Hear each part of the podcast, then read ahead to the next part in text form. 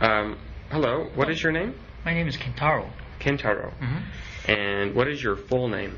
My full name is Kentaro Sugimori. Sugimori. Mhm. Okay, and where are you from?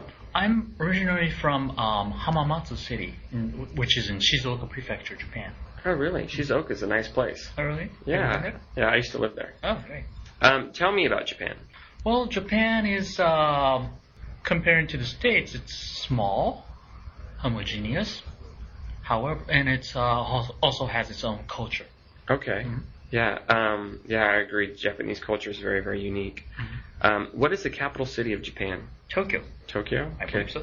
Okay, yeah. Um, and who is the leader of, of the country? Well, politi- our political political leader is uh, Mr. Prime Minister Koizumi Junichiro, Okay. And- but uh, our psychological leader would be our emperor.